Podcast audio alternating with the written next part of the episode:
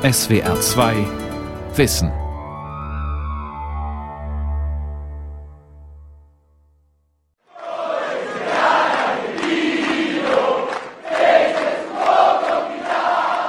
Vor einer Woche, am 27. Oktober, dem Tag der argentinischen Präsidentschafts- und Parlamentswahl, in der Hauptstadt Buenos Aires jubeln Anhänger und Sympathisanten den peronistischen Kandidaten Alberto Fernández und Cristina Fernández de Kirchner zu. Das Duo hat die Wahl gleich im ersten Durchgang gewonnen.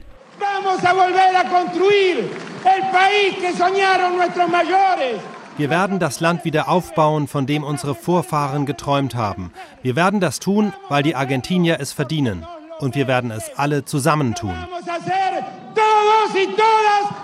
Verkündet der Wahlsieger Alberto Fernández.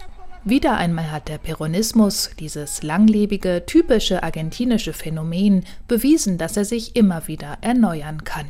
Nur vier Jahre nachdem die Argentinier die Peronisten abgewählt hatten, werden sie an die Macht zurückkehren.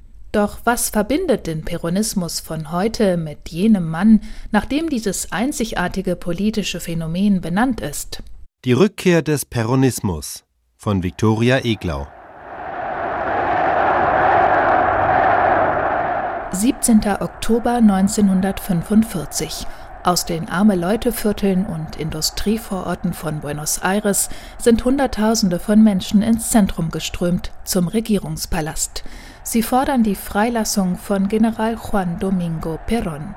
In Argentinien ist damals ein Militärregime an der Macht und Perón leitet das Arbeitssekretariat. Er hat der Arbeiterklasse in den Jahren zuvor immer mehr Rechte eingeräumt. Doch innerhalb der Regierung hat der General Feinde. Fünf Tage zuvor ist er festgenommen worden. Stundenlang harren die Demonstranten aus. Am späten Abend des 17. Oktober erscheint Perón schließlich auf dem Balkon des Regierungsgebäudes Casa Rosada und wendet sich an die Menschenmenge.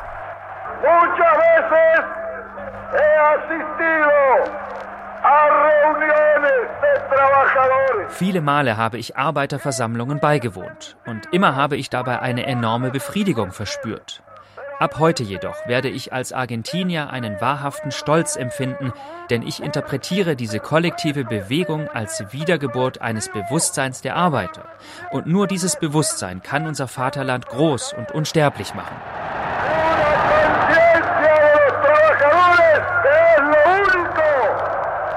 Juan Domingo Perón wird 1895 in der Ortschaft Lobos in der Provinz Buenos Aires als Sohn eines Viehzüchters geboren. Seine Vorfahren stammen aus Spanien und Italien. Perón absolviert eine militärische Ausbildung und macht Karriere in den Streitkräften. Ende der 1930er Jahre wird er als Militärbeobachter in das faschistische Italien von Benito Mussolini geschickt. Nach seiner Rückkehr schließt sich Perón mit anderen Offizieren in der Geheimorganisation GOU zusammen, im Juni 1943 verübt diese Gruppe einen Putsch gegen die zivile Regierung. Der argentinische Geschichtswissenschaftler Luis Alberto Romero erklärt den historischen Zusammenhang. Während des Zweiten Weltkriegs wurde in Argentinien darüber diskutiert, ob unser Land an der Seite der Alliierten in den Krieg eintreten oder aber neutral bleiben sollte. Als die zivile Regierung auf die Alliierten zuging, putschten die Militärs der Gruppe GOU, unter ihnen Perón, und zeigten damit in gewisser Weise Sympathie für die Achsenmächte Deutschland und Italien. Die Neutralität, die das Militärregime fast bis zum Ende des Zweiten Weltkriegs bewahrt, wird von vielen Argentiniern abgelehnt und als pro-nationalsozialistisch und pro-faschistisch verstanden. Erst Ende März 1945, kurz vor der Kapitulation des Hitlerregimes, erklärt Argentinien unter dem Druck der USA, Deutschland und Japan den Krieg. Da ist die Regierung bereits angeschlagen, es kommt zu Demonstrationen. Juan Domingo Perón ist zu diesem Zeitpunkt ein mächtiger Mann, nicht nur für das Arbeitsressort zuständig, sondern auch Kriegsminister und Vizepräsident. Er sucht einen politischen Ausweg. Perón hatte herausragende politische Fähigkeiten. Er bemühte sich um die Unterstützung verschiedener Sektoren, an erster Stelle der Gewerkschaftsbewegung. Diese war bis dahin vor allem sozialistisch und kommunistisch geprägt. Für die Gewerkschaften war sein Programm sehr attraktiv, sodass sie zur Basis von Perons neuer Bewegung wurden. Das städtische Proletariat bekommt in den 30er und 40er Jahren Unterstützung durch eine neue Arbeiterschicht, Landbewohner, die in den Großraum Buenos Aires ziehen und in neuen Fabriken Arbeit finden. Die heimische Industrie wächst, nicht zuletzt, weil wegen des Krieges in Europa Importprodukte ausbleiben. Der 76-jährige Philosoph und Peronismuskenner José Pablo Feinmann. Perón les da trabajo. Perón half den Migranten vom Land Arbeit zu finden. Vom Arbeitsministerium aus unterstützte er sie auch bei der gewerkschaftlichen Organisation und bei Streiks. Alle kamen zu Perón. Er wurde die Bezugsperson für die neue Arbeiterklasse ohne bisherige Gewerkschaftserfahrung. Gegen den Widerstand von Konservativen und Wirtschaftsbossen setzt Perón eine Reihe fortschrittlicher Arbeits- und Sozialreformen durch. Er verpflichtet die Arbeitgeber, Abfindungen, Urlaubs- und Weihnachtsgeld zu zahlen, führt kollektive Tarifverhandlungen ein und sichert rechtlose Landarbeiter sozial ab, erläutert die Politologin Carolina Barri. An der argentinischen Universität Untreff arbeitet sie an einem Lexikon des Peronismus. Perons Arbeitspolitik wurde in vielen Teilen der Bevölkerung sehr gut aufgenommen. Es war eine bahnbrechende Stärkung der Arbeiterrechte in Argentinien. Doch in konservativen Kreisen der Militärregierung stößt Perón auf wachsenden Widerstand. Hinter Perons Festnahme am 12. Oktober 1945 habe ein Putschversuch eines Teils der Streitkräfte gestanden, erklärt die Politologin. Der damalige Präsident Edelmiro Farrell ließ Perón auf die Gefängnisinsel Martin Garcia bringen. Nicht um ihn einzusperren, sondern um ihn zu schützen. Denn seine Widersacher wollten ihn umbringen. Perons Anhänger glaubten, er sei in Gefangenschaft. Deshalb zogen sie am 17. Oktober vor den Regierungspalast, um seine Freilassung zu fordern.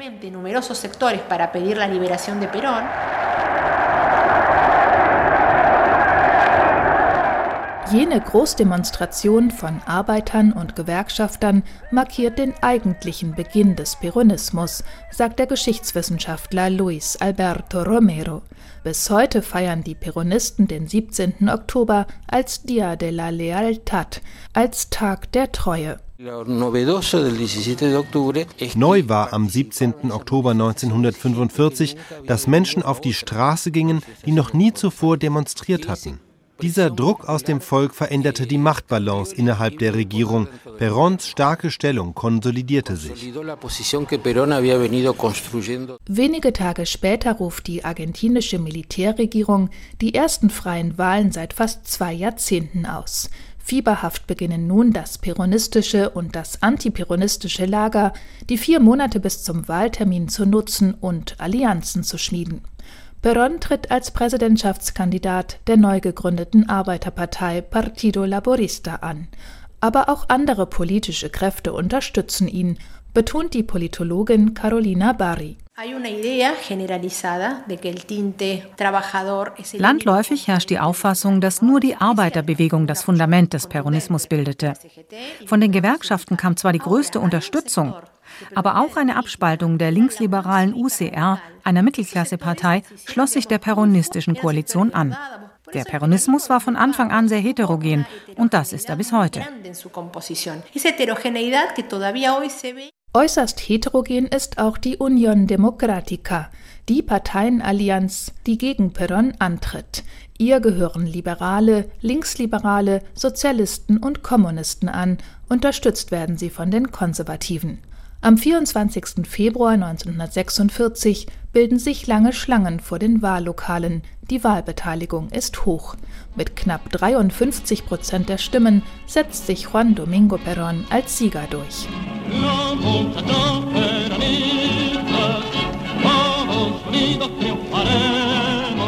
Die Marcha Peronista mit ihrer militärischen, mitreißenden Melodie ist bis heute die Hymne der von Perón gegründeten Bewegung. Sie entsteht in seiner ersten Amtszeit, in der der General, jetzt ohne Uniform, Argentinien in vieler Hinsicht reformiert und modernisiert, aber zugleich autoritär regiert und demokratische Rechte einschränkt.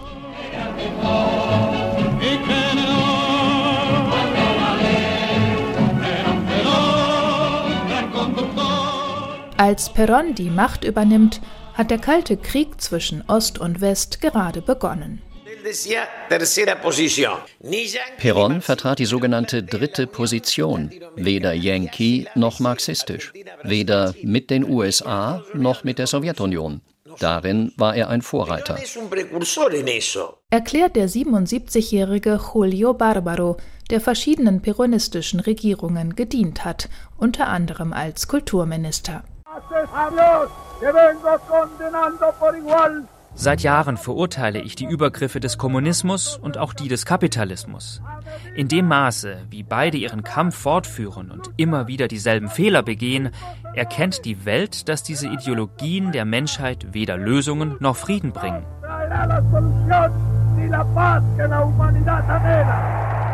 So verteidigt der argentinische Präsident Anfang der 50er Jahre seine dritte Position. Perón sei aber kein Antikapitalist gewesen, stellt Philosoph José Pablo Feinmann klar, der in den 70er Jahren selbst in der peronistischen Jugend aktiv war.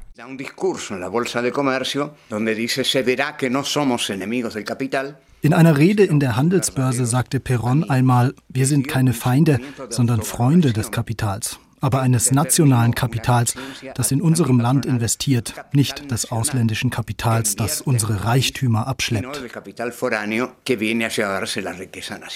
Perón nationalisiert die Eisenbahn, die Telefon- und die Gasgesellschaft. Unter seiner Regierung wird der Wohlfahrtsstaat ausgebaut und der Peronismus verbindet sich immer stärker mit der Gewerkschaftsbewegung. Bei beidem spielt Eva Perón, geborene Duarte, eine entscheidende Rolle. Das Paar heiratet im Oktober 1945. Wie ihr Mann stammt Eva, genannt Evita, aus einfachen Verhältnissen in der Provinz. Sie ist die uneheliche Tochter einer Schneiderin und eines Politikers. Mit 15 Jahren zieht die ehrgeizige junge Frau nach Buenos Aires, etabliert sich dort als Schauspielerin und Radiosprecherin. Carolina Barry, Autorin eines Buchs über Eva Perón. Eva lernte Perón kennen, als der noch der Militärregierung angehörte. Sie war Zeugin seiner Verwandlung vom Militär zum Politiker, zum Volkstribun. Als Evita ihre eigene politische Karriere startete, imitierte sie Perón. Dieser gab ihr einen Raum für politische Betätigung, den sie voll ausfüllte, sodass sie selbst zu einer mächtigen Figur wurde. In manchen peronistischen Kreisen wird Evita heute stärker verehrt als Perón selbst.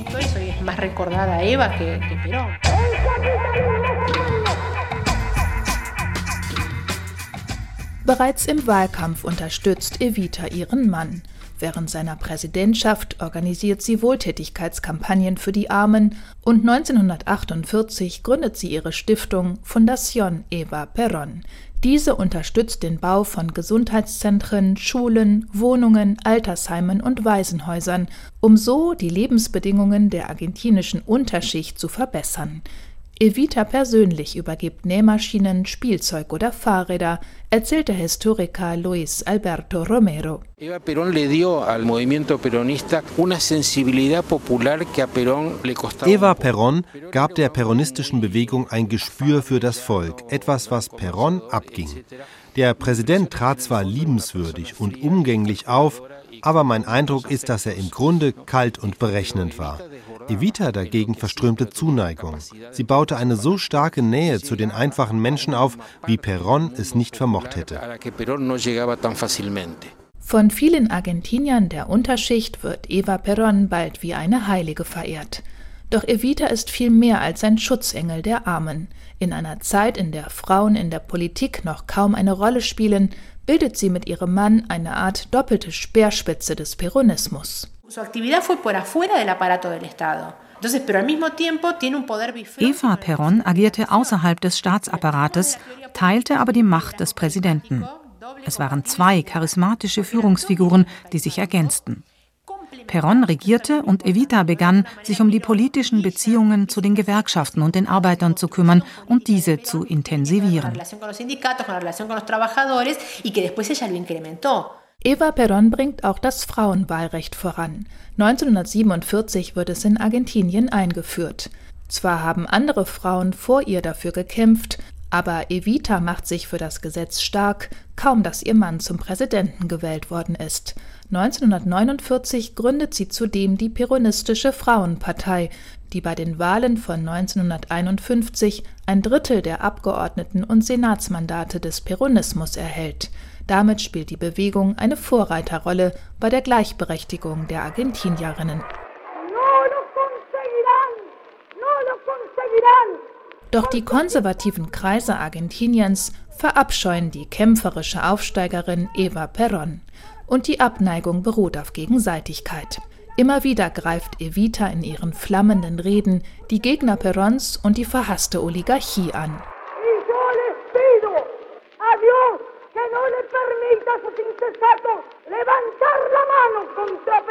Ich bitte Gott darum, nicht zu erlauben, dass diese Wahnsinnigen die Hand gegen Perron erheben.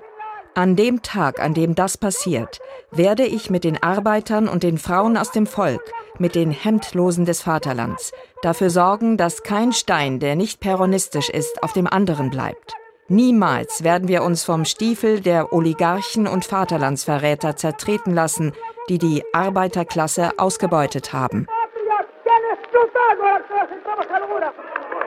Als sie am Tag der Arbeit 1952 vor einer riesigen Menge von Anhängern diese Rede hält, ist Eva Perón bereits stark von ihrem Krebsleiden gezeichnet und die Regierung ihres Mannes, die ein Jahr zuvor wiedergewählt worden ist, sieht sich wachsendem Widerstand und Umsturzversuchen gegenüber, der Philosoph José Pablo Feinmann.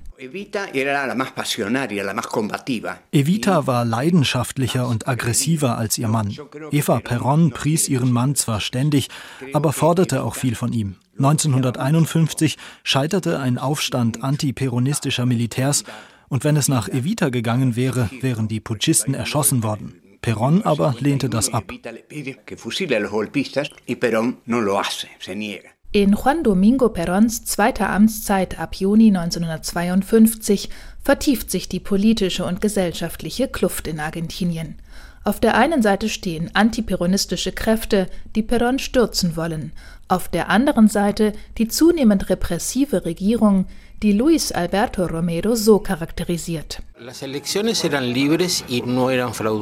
Zwar verlaufen die Wahlen selbst frei und demokratisch, aber politische Aktivitäten der Opposition sind unter Perón praktisch verboten.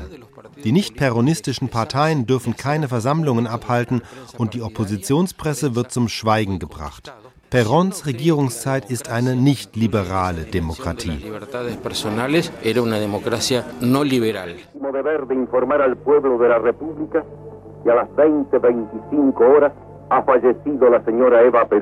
Am 26. Juli 1952, spät abends, informiert der Staatsrundfunk über den Tod der, Zitat, geistlichen Anführerin der Nation. Mit nur 33 Jahren ist Evita an Gebärmutterhalskrebs gestorben. Millionen von Argentiniern weinen um ihre Leitfigur. Der peronistische Politiker Julio Barbaro erinnert sich. In den Arbeitervierteln stellten die Menschen von nun an jedes Jahr am 26. Juli auf den Balkons Fotos von Evita auf und zündeten Kerzen an. Diese Leute identifizierten sich voll mit ihr und verehrten sie als Santa Evita, als Heilige. Evita war der Transmissionsriemen zwischen Perón und dem Volk. Ihr Tod schwächte Perón. In den folgenden Jahren ohne Evita an seiner Seite schwankt Perón zwischen einem versöhnlichen und einem aggressiven Diskurs. Mal ruft er zur nationalen Befriedung auf, mal wettert er, für jeden gefallenen Peronisten würden fünf seiner Feinde fallen.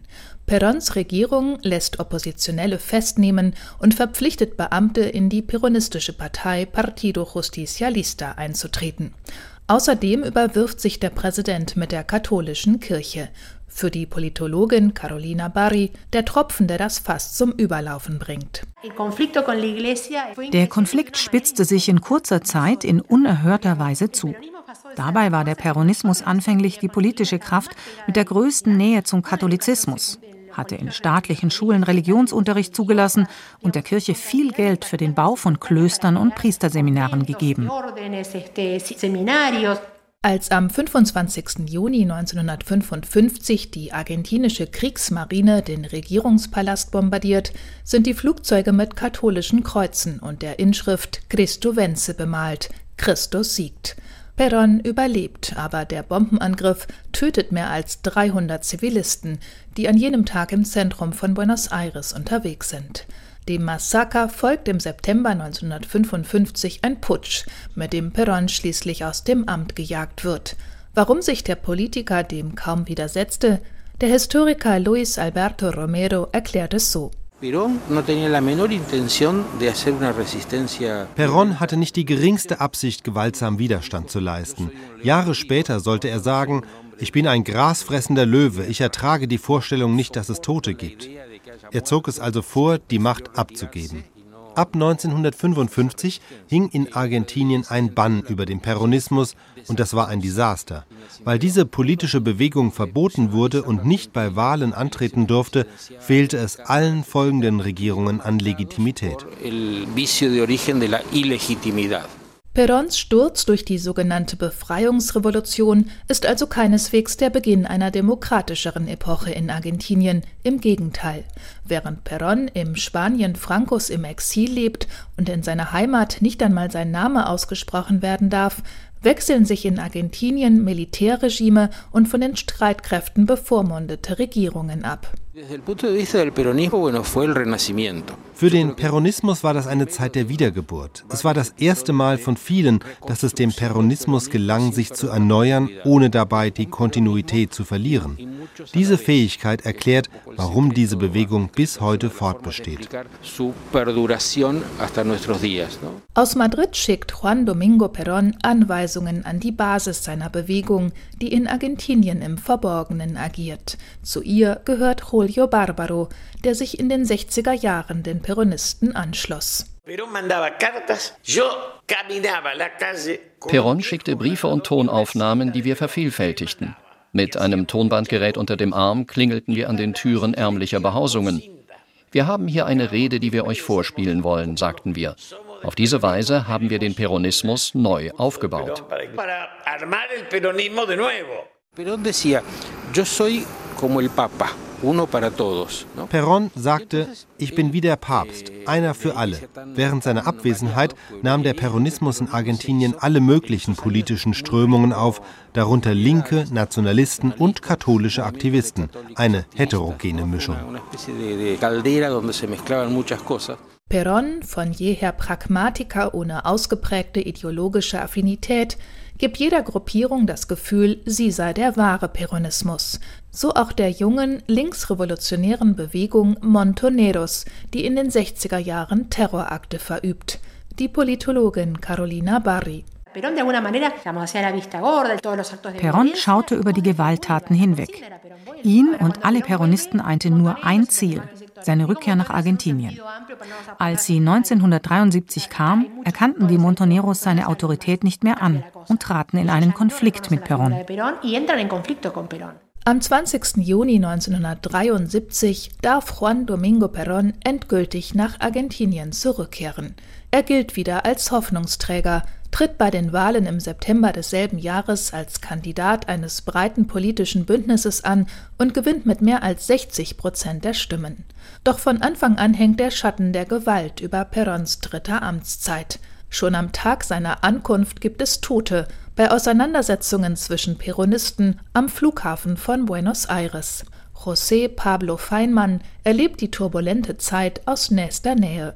Perón eligió la derecha Perón näherte sich rasch dem rechten Flügel seiner Bewegung an und kehrte der Linken den Rücken, die ihrerseits auf Distanz zu ihm gegangen war. Als er im Jahr darauf starb, war bei vielen Argentiniern die Trauer groß. Sie fühlten sich verlassen. Und tatsächlich rutschte das Land in eine tödliche Krise, in der sich Linke und Rechte gegenseitig umbrachten. Unter der Präsidentschaft von Perons Witwe, seiner dritten Ehefrau Maria Estela Martinez, driftet die Regierung ab Juli 1974 immer weiter nach rechts. Zugleich nimmt die Gewalt der Montoneros und anderer linker Guerillagruppen zu.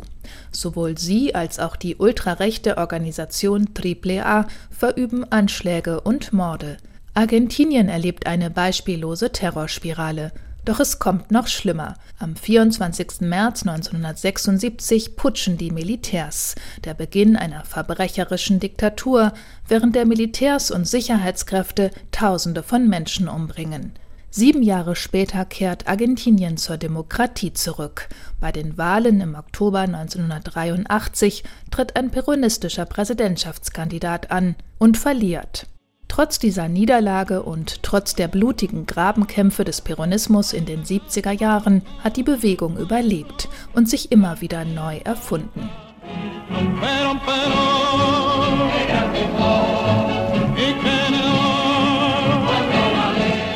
So unterschiedliche Politiker wie der neoliberale Präsident Carlos Menem in den 90er Jahren und die linkspopulistischen Politiker Nestor und Christina Kirchner ab 2003 verstanden und verstehen sich als Peronisten. Der Peronismus ist sehr anpassungsfähig. Er folgt verschiedenen Strömungen, steht mal politisch links, mal in der Mitte, mal rechts. Sein wichtigstes Merkmal ist der Pragmatismus. Analysiert der politische Journalist Juan Buchet, der Peronismus sei so pragmatisch wie sein Gründer und Namensgeber. Und José Pablo Feinmann ergänzt,